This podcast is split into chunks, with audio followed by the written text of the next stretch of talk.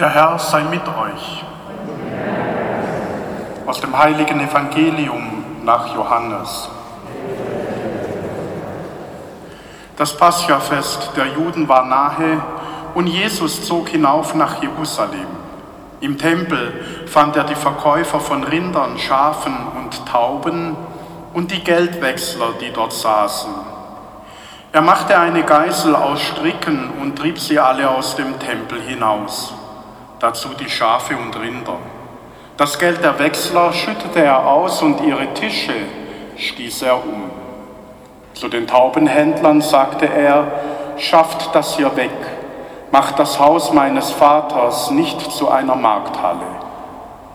Seine Jüngerinnen und Jünger erinnerten sich an das Wort der Schrift, der Eifer für dein Haus verzehrt mich. Da stellten ihn die Juden zur Rede, welches Zeichen lässt du uns sehen als Beweis, dass du dies tun darfst? Jesus antwortete ihnen, reißt diesen Tempel nieder, in drei Tagen werde ich ihn wieder aufrichten. Da sagten die Juden, 46 Jahre wurde an diesem Tempel gebaut und du willst ihn in drei Tagen wieder aufrichten? Er aber meinte den Tempel seines Leibes. Als er von den Toten auferstanden war, erinnerten sich seine Jüngerinnen und Jünger, dass er dies gesagt hatte. Und sie glaubten der Schrift und dem Wort, das Jesus gesprochen hatte. Während er zum Paschafest in Jerusalem blieb, kamen viele zum Glauben an seinen Namen, als sie die Zeichen sahen, die er tat. Jesus aber vertraute sich ihnen nicht an, denn er kannte sie alle und brauchte von keinem ein Zeugnis über den Menschen, denn er wusste, was im Menschen ist. Evangelium unseres Herrn Jesus Christus. Schwestern und Brüder, liebe Kinder und Jugendliche, liebe Erstkommunionkinder. Was wir im Evangelium hören, war ganz normal.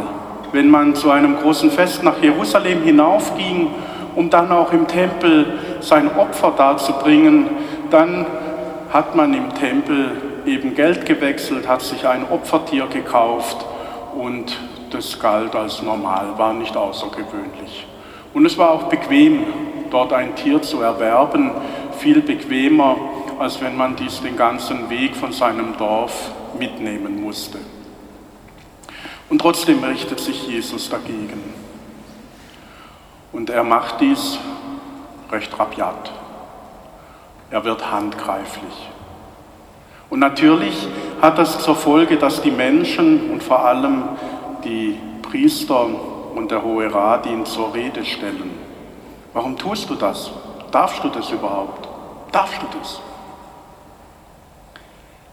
Es ist ein direkter Angriff auf sie, denn er stellt damit die Opferpraxis in Frage und entzieht gleichzeitig ihnen auch ihre wirtschaftliche Grundlage. Denn wenn dieser Handel nicht funktioniert, dann haben die Priester, hat der Hohe Rat kein Auskommen. Und so ist es ein Angriff direkt auf sie. Und er verstärkt das noch einmal er stellt den Tempel mit seinem Opferkult noch mehr in Frage, als er den Vergleich zu sich selber zieht.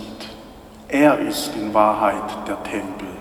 In ihm ist Gott gegenwärtig in dieser Welt. Und das stellt auch an uns manches Fragezeichen, auch an die Praxis in unserer Kirche und an unser eigenes Verständnis. Natürlich versammeln wir uns hier in der Kirche, aber das Gebäude ist nicht der wichtige Teil, sondern das Gebäude wird zum Tempel Gottes durch die Anwesenheit, durch seine Anwesenheit. Und durch wen ist er da? Durch uns.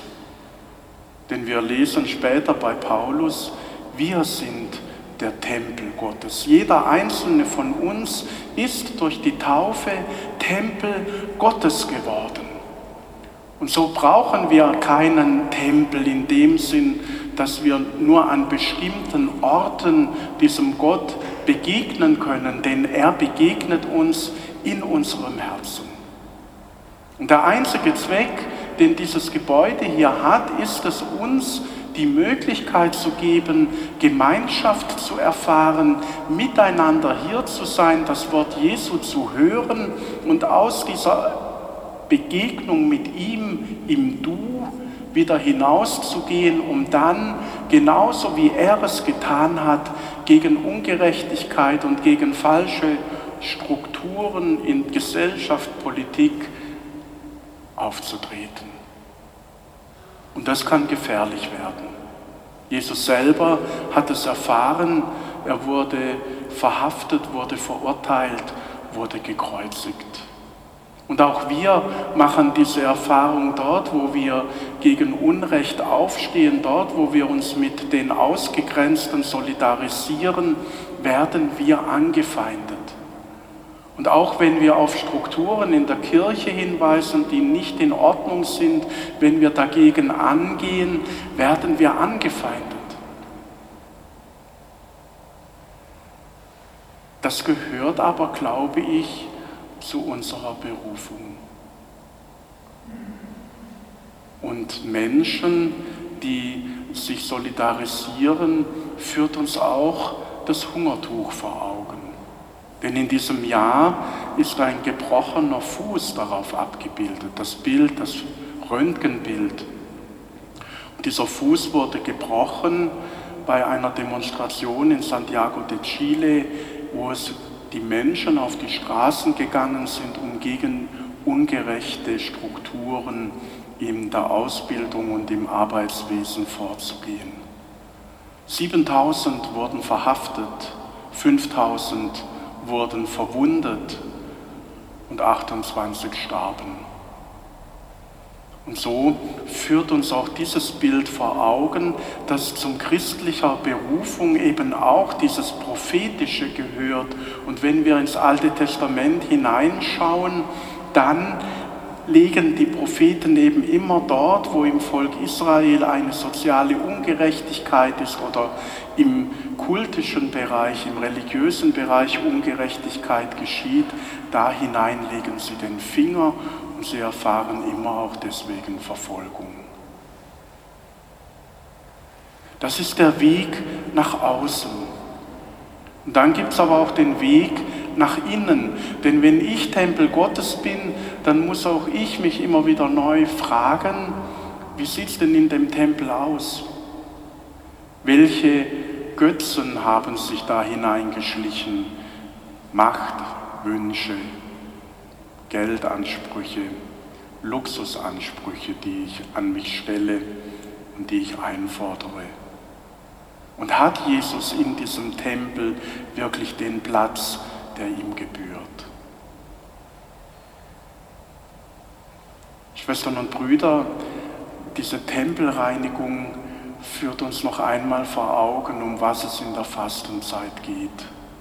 Nämlich hinzuschauen, wo und wie lebe ich und wie sieht es in meinem Herzen aus. Und der Ruf Jesu ist deutlich und klar.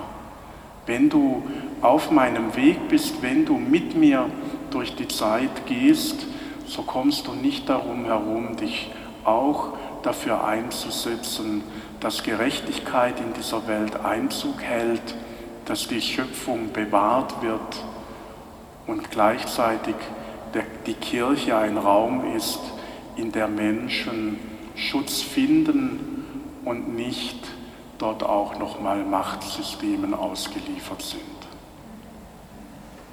Und das ist unsere Aufgabe nach außen und nach innen. Amen.